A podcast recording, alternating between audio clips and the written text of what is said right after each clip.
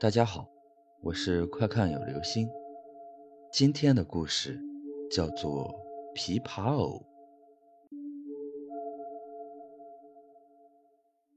这个事情是我亲身经历的，没有一点儿演绎的成分。同时还有曹旭、刘玉峰和我一起经历。一九九八年左右，我在平舆县针织厂里住。周末的时间一般都是跑着玩儿。这个周末，我、曹旭、刘玉峰，我们三个一起跑到西边的西塔寺去玩儿。西塔寺三面环水，我们就沿着小清河在草堆里玩儿。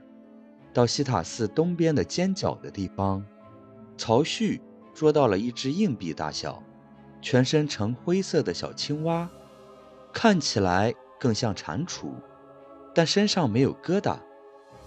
曹旭握在手上玩了一会儿之后，送给我了，我便拿着接着玩，一直握在手心里，和他们一块儿爬上柳树，遮树枝编帽子，玩了很长时间。要回去的时候，我把那只小青蛙扔到水里，把它放了。回去之后，第二天我便生病了。病得厉害，一直呕吐，去医院检查，没什么问题，可总是呕吐，便住了院，住了七八天，挂了七八天的吊针，病情一点都没有止住，每天就是呕吐，吃什么吐什么，连喝水都吐，没办法，当时的医疗条件差，病瞧不好，我爸拉着架子车。把我拉回了家，在家也还是在吐，只能求神问卜了。平舆县东皇庙乡有个蔡庄，有一位老太太很厉害，是四婆子，也就是巫婆、巫医，病急乱投医，我爸就自己骑着自行车去找她了。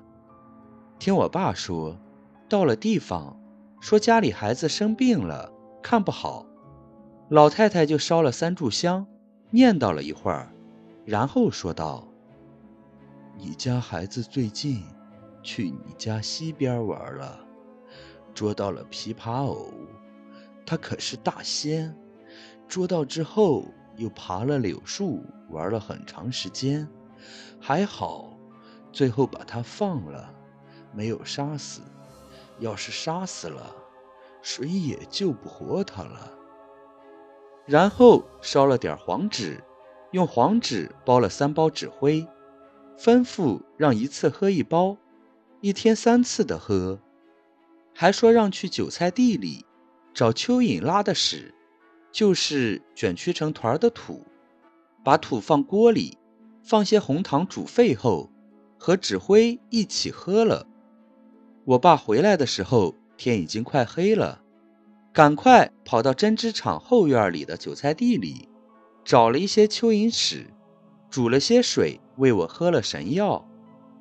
第二天我就不呕吐了，剩下的两包当天喝完，病就完全好了。神奇的是，那位女大仙竟然能知道我那天都是做过了些什么，就好像放电影被她看到了一般。但让人不解的是。琵琶藕大仙是朝旭做到的，他握手里好久，才给的我，我后来给放了，为什么生病的却是我？好了，这就是今天的故事，琵琶藕。